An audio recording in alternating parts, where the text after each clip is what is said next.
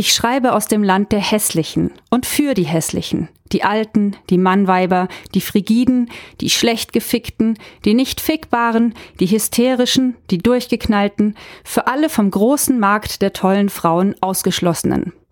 Und ich sage gleich, damit das klar ist, ich entschuldige mich für nichts und ich werde nicht jammern. Ich würde meinen Platz gegen keinen anderen tauschen, denn Virginie Despentes zu sein, finde ich viel spannender als alles andere.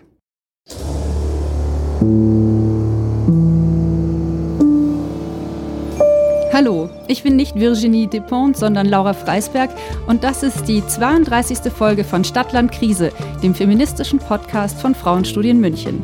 Ich bin Barbara Streidel und ich bin begeistert, dass du Laura Freisberg Virginie Despont so gut hier reingebracht hast in dieser Episode geht es um ein Schreckgespenst, das schon so lange durch die Köpfe geistert, wie es Feminismus gibt. Nämlich die feministische Spaßbremse, die Suffragette, die Emanze. Und es geht um das Dilemma mit der Erziehung, dass viele Menschen, vor allem Frauen, eben nicht so wahrgenommen werden und deshalb auch dann noch lächeln, wenn ihnen eigentlich nach Schimpfen, Fluchen oder Heulen zumute ist. Meint, die Frauen hätten zu häufig gute Miene zum bösen Spiel gemacht, zu häufig Kränkendes überhört. Ich halte es für nötig, dem Missfallen Ausdruck zu geben, die Selbstverständlichkeiten zu erschüttern. Das schreibt die Feministin Iris von Rothen in den 1950er Jahren. Sie plädiert dafür, dass Frauen ihre emotionale Angepasstheit überwinden sollen.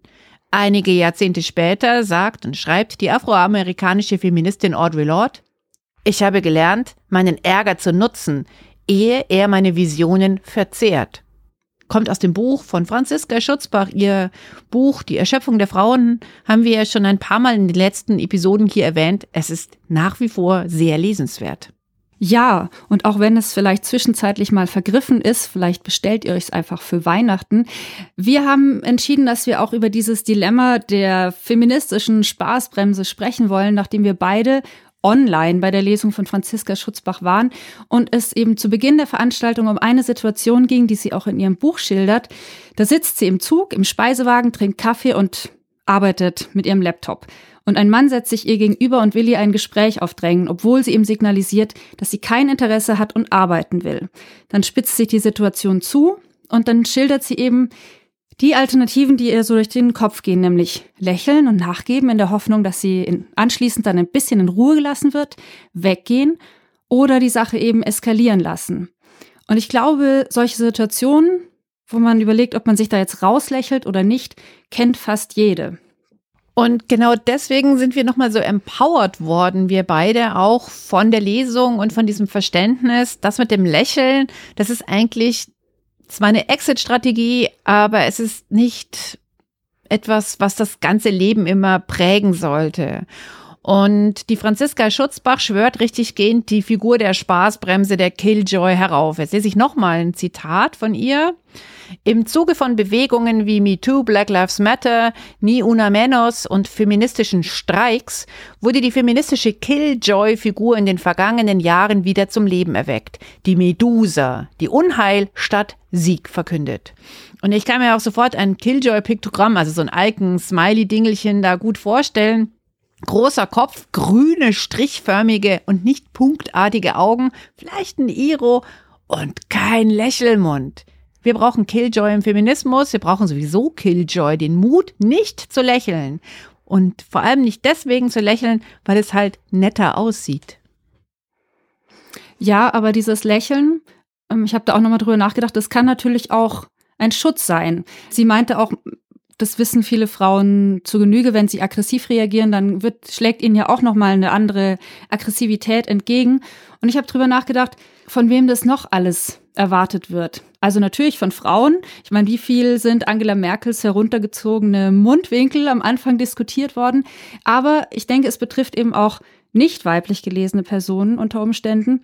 Ein äh, sehr guter Bekannter von mir, der ist groß, kräftig, schwarz und der hat erzählt, dass er früher seine Stimme immer etwas höher gemacht hat, um harmloser zu wirken als Reaktion auf den Rassismus in unserer Gesellschaft. Und da ist quasi diese, diese höhere Stimme quasi das Lächeln der Stimme. Also die Frage ist, wer muss in dieser Gesellschaft lächeln, um harmloser zu wirken?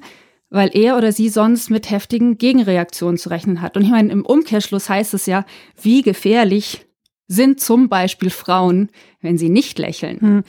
Jetzt, wo du das mal ähm, ähm, sagst mit dem, ähm, mit dem Bekannten von dir, dass der groß war, ich finde, Körpergröße ist auch so ein Punkt. Ich habe mich wahnsinnig oft früher so krumm hingestellt. Also die eine Hüfte so rausschieben, das eine Bein so abwinkeln, was mich dann gleich zehn Zentimeter kleiner gemacht hat, um zu verbergen, dass ich hm. ein großes Mädchen, eine große Frau bin. Und ich habe natürlich auch ganz oft äh, meine Stimme eher höher gemacht, um so süßlich zu klingen. Ähm, das kenne ich auch total gut. Ähm, und ich habe in meinem Leben mhm. aber auch sehr, sehr viel gelächelt. Und ich glaube, ich habe auch sehr viel gelächelt, um von diesen Dingen abzulenken, eben, dass ich groß bin, dass ich laut bin und dass ich auch schon was zu sagen habe. Und das hat ganz sicherlich mit Elternhausprägung zu tun. Dieses sprich nicht mit erhobener Stimme, das hat ja mein Vater immer gerne gesagt, das habe ich ja schon ein paar Mal erzählt. Mhm. Und das finde ich ist ganz schön krass, dass ich davon ausgegangen bin, ich mache mich kleiner, süßer durch die hohe Stimme äh, und harmloser. Ich bin ja gar nicht auf die Idee gekommen, dass ich irgendwie eine Gefährdung sein könnte, habe aber in einem vorauseilenden Gehorsam sofort die andere Kurve genommen. Also ich bin gleich dahin abgebogen, wo alles nice und sweet ist. Und mh, mm, mhm. ganz interessant ist, ich hatte eine Zeit lang ähm, Gesangsunterricht und meine Gesangslehrerin hat dann zu mir gesagt, ja, du lächelst total viel, aber du verbirgst was hinter dem Lächeln. Und äh, habe ich mir gedacht so, hups, was verberge ich denn? Ich wusste gar nicht so genau, was ich da verberge, aber die hat dann da immer so wieder so nachgebohrt und das war, war schon richtig, ja. Also da ist, ich glaube, das, was verborgen wird hinter dem Lächeln ist, ich nenne das jetzt erstmal so eine, so eine Kraft, ja. Und die Kraft muss ja mhm. deswegen nicht gefährlich oder negativ sein, aber sie ist da. Und da sind wir dann genau dort.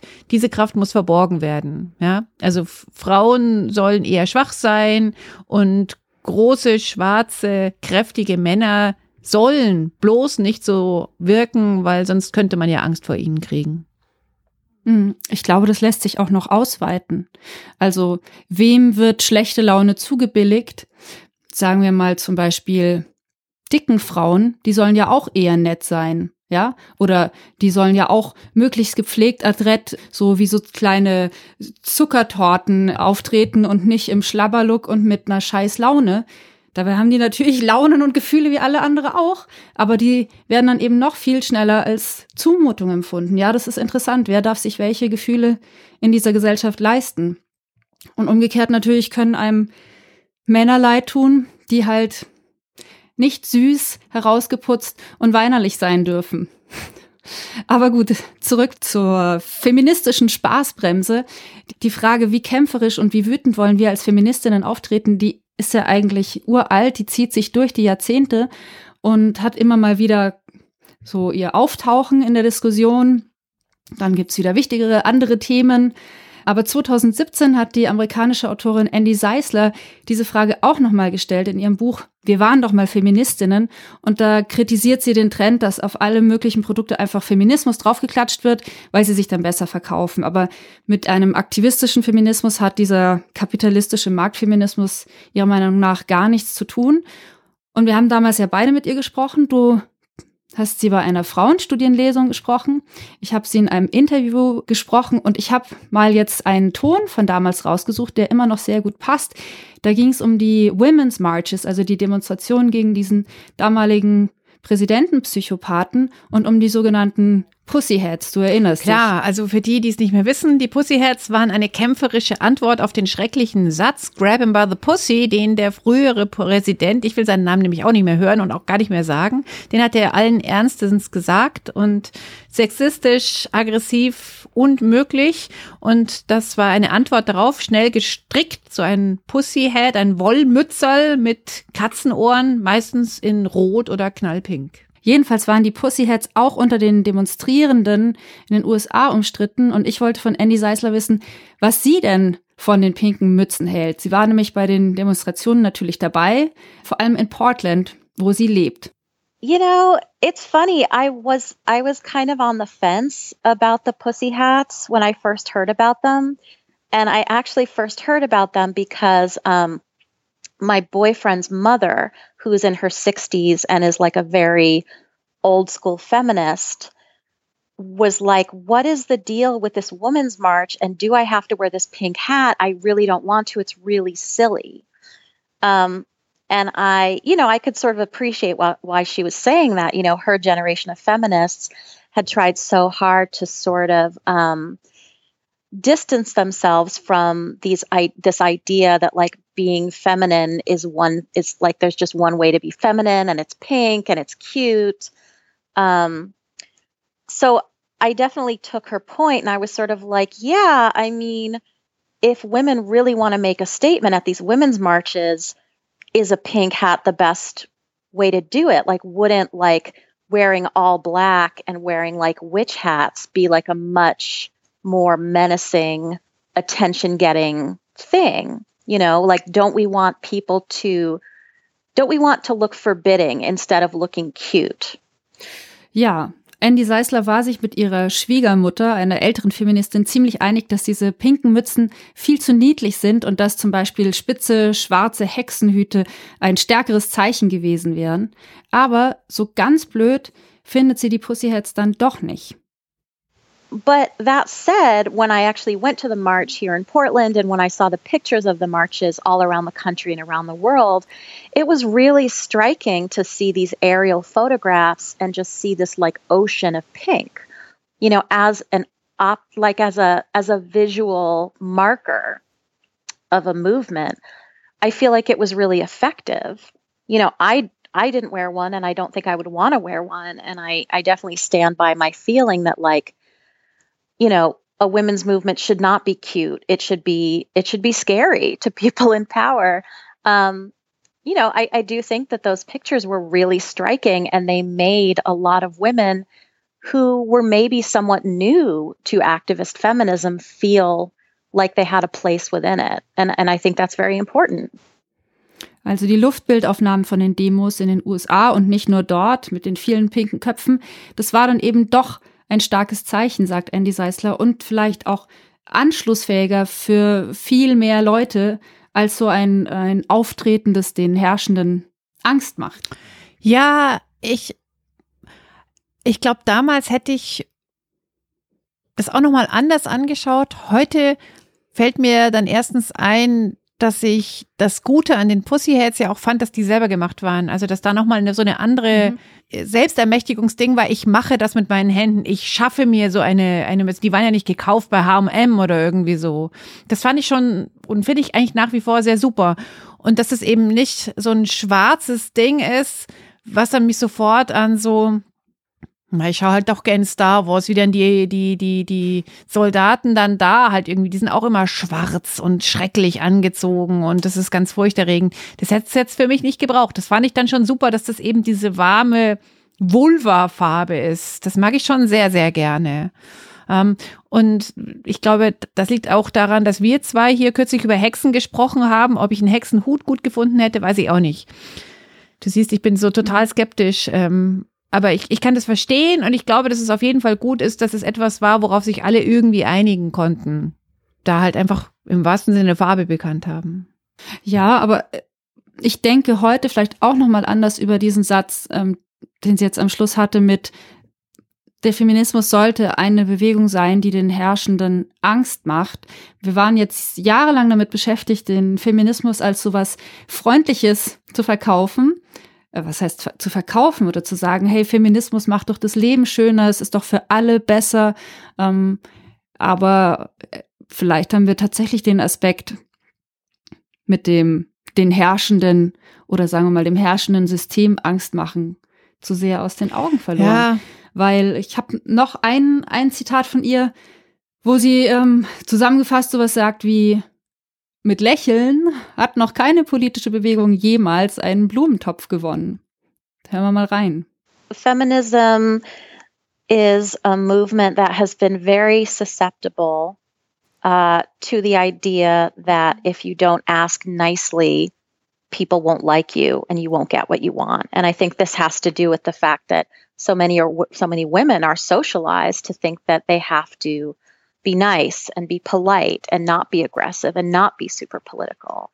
Uh, I think feminism has internalized a lot of criticism, and that's why a lot of women are or have been reluctant to call themselves feminists because they associate it with something uh, that other people find unattractive and don't want to be associated with.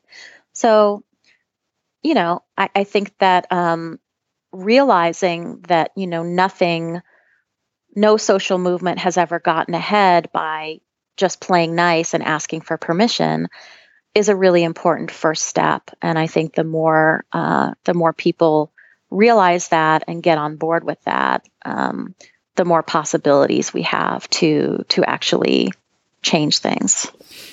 Ja, Andy Seisler ähm, anlässlich ihres Buches aus dem Jahr 2017, Wir waren doch mal Feministinnen, das so ein typisches Weihnachtsgeschenk wäre für die kleine Cousine, die jetzt Feminismus cool findet, aber auch nicht so genau weiß, warum. Zum Beispiel. Bevor ich jetzt gleich noch sage, warum ich finde, dass man das Buch von Franziska Schutzbach auch jemandem schenken kann aus der Familie, noch einen Gedanken mhm. zu dem, was Andy Seisler gerade gesagt hat. Ich habe gestern eine Veranstaltung moderiert, wo es um Hate Speech gegangen ist. Das ist ja etwas, was sehr viele feministische Aktivistinnen im Netz erfahren.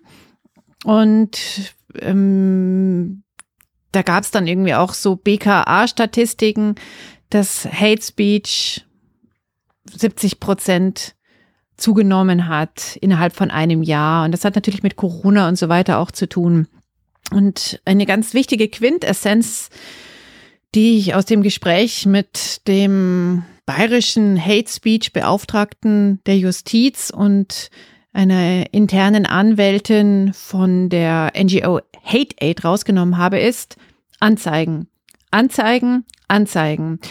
Und das erzähle ich deswegen, weil es genau das ist. Das ist nicht lächeln und löschen und denken, hahaha, sondern nee, aufhören zu lächeln, Anzeigen. Also aufstehen und sich das nicht gefallen lassen.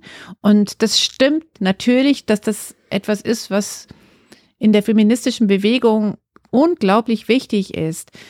Also Jahrtausende lang haben Frauen, wenn sie denn überhaupt was gemacht haben, gelächelt, weil sie gar nicht die Möglichkeit hatten, ähm, das Lächeln mal auszuschalten. Und inzwischen haben wir das natürlich, dass wir unbequem sind. Ich glaube, ich habe rein in meiner Persönlichkeit eine ganz große Harmoniesucht. Das ist bei mir ganz wichtig. Ich ähm, möchte nicht nur gefallen, sondern ich möchte mich mit Leuten gerne gut verstehen. Also nicht mit allen Leuten, aber prinzipiell bin ich an anderen Menschen interessiert. Ich bin so ein, so ein, so ein, so ein, so ein People-like Mensch, ja. Und deswegen, weil ich auch im, das weiß, deswegen lächle ich auch, weil ich dann den Kontakt leichter herstellen kann. Aber das Lächeln finde ich an und auszuschalten oder es jetzt zu spüren und, und zu, zu demonstrieren, ich mag dich oder ich mag unser Gespräch. Das finde ich auch nach wie vor total mhm. richtig und total wichtig, dass wir das nicht verlieren. Also meine etwas ungeschickte Art und Weise zu sagen, Lächeln ist schon auch was Gutes. Aber es darf nicht etwas verstecken und es darf nicht, ja, Menschen klein machen. Dann ist es was total Falsches. Klar. Nichts gegen ähm, positive Einstellung und Freundlichkeit. Hm. Du wolltest auch noch einen Tipp, einen Buchtipp. Hattest du gerade ange. Genau, ich, ich, wollte ja eigentlich sagen, ähm, die kleine Cousine soll ähm, das Buch von Andy Seisler zu Weihnachten kriegen, finde ich super. Genau, und die Schwägerin, die immer denkt, oh, ich habe ja gar keine Zeit für Feminismus, weil ich zwischen Kindern, Job und der Pflege meiner alten Mutter aufgefressen werde, der kann man Franziska Schutzbachs Die Erschöpfung der Frauen schenken. Und ich habe noch ein letztes Zitat von ihr. Die emanzipatorische Praxis der Killjoy beinhaltet, machen wir uns da nichts vor, Unversöhnlichkeit. Sie ist negativ und visionär zugleich. Sie verfolgt kein Ideal am Ende der Geschichte, kein Paradies und keine Hoffnung auf die perfekte Work-Life-Balance. Aber sie traut sich zu sagen, dass es so, wie es ist, nicht gut ist und dass sie etwas anderes will. Die Spielverderberin sagt, dass es nur Veränderung geben kann, wenn wir auch der Hoffnungslosigkeit, der Melancholie und der Erschöpfung Ausdruck geben. Ja, und passend dazu würde ich gerne noch eine Geschichte erzählen, die mir nach der Lesung von Franziska Schutzbach eingefallen ist und zu diesem, zu diesen vielen äh, Emotionen auch passt. Es war auch eine Zugfahrt, Berlin-München. Schon am Gleis ist uns ein Typ aufgefallen. Ich war mit meiner kleinen Schwester unterwegs, der total auf Krawall gebürstet war, alkoholisiert. Und der hat sich dann dummerweise tatsächlich auch neben uns gesetzt. Ich glaube, nachdem er aus dem anderen Abteil rausgeflogen ist und fing gleich an mit, so, jetzt reden Sie mal mit mir und hat mich irgendwie versucht so abzutesten, was ich so intellektuell drauf hab. Und ich habe mich aber nicht drauf angelassen, habe gesagt, irgendwie die Zeiten sind vorbei, wo so alte Männer wie Sie, irgendwie junge Frauen sagen, dass sie mit einem reden sollen. Dann hat er mich echt blöd angemacht. Ich dann noch gekontert. Irgendwie, er hat gesagt, ja, ja, Dummheit stirbt aus. Nicht zurückgehauen, ja, das trifft sie ja wohl schneller als mich. Also wir haben so den ganzen Zug entertained. Aber es wurde halt echt anstrengend und er saß neben mir und ist mich halt so angegangen. Und irgendwann hat meine kleine Schwester, die war damals Anfang 20, das nicht mehr ausgehalten, wie der mich an, angeht und hat halt gesagt, lassen Sie meine Schwester in Ruhe. Und dann brüllt er sie an, Hals Maul! Und ich muss sagen, davor ist schon mal der Schaffner vorbeigekommen und hat gefragt, ob alles in Ordnung ist. Und ich halt so, vielleicht auch aus Angst vor dem Typen, aber auch weil ich mir keine Blöße geben wollte, ich so, ja, ja, passt schon. Ja? Und meine Schwester hat dann in diesem Moment entschieden, nee, das passt nicht. Ist zum Schaffner gelaufen, wollte sich beschweren und war aber so wütend, dass sie, als sie bei ihm ankam, einfach gleich losgeheult hat. Das Resultat war aber, der Schaffner hat ihn bei der nächsten Station rausgeschmissen. In Bitterfeld, im Winter, und es war der letzte Zug. Und ich war sehr froh, dass meine kleine Schwester nicht gedacht hat, wir müssen diese Situation jetzt irgendwie stark aushalten, sondern dass sie gesagt hat, es reicht, ja. Und da habe ich mir gedacht, ja, und manchmal ist sogar Heulen die beste Reaktion. Und nicht irgendwie denken, ich darf jetzt keine Schwäche zeigen, ich muss diesem Arschloch Paroli bieten, weil das, der hätte nicht aufgehört. Hm. Ja. Warst du mir total weh, die Geschichte. Hm. Ja. Aber ich muss sagen, ich habe mich so gefreut, dass der rausgeflogen ist. Ja, klar, natürlich. Natürlich. Schneegestöber in Bitterfeld nachts um 10 oder um 11. Edge. Bitter für ihn. Und danke nochmal an den Schaffner. Anzeigen, Anzeigen, Anzeigen, ja. oder? Da haben wir es wieder. Hm. ja. Das war's für heute, oder? War's für heute, ja?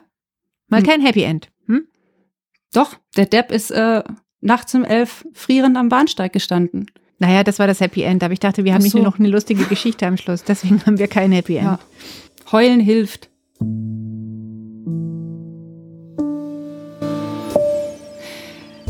Wenn ihr Feedback, Kommentare habt, wenn ihr eine hässliche Zuggeschichte loswerden wollt, schreibt uns gerne eine E-Mail an podcast.frauenstudien-münchen.de.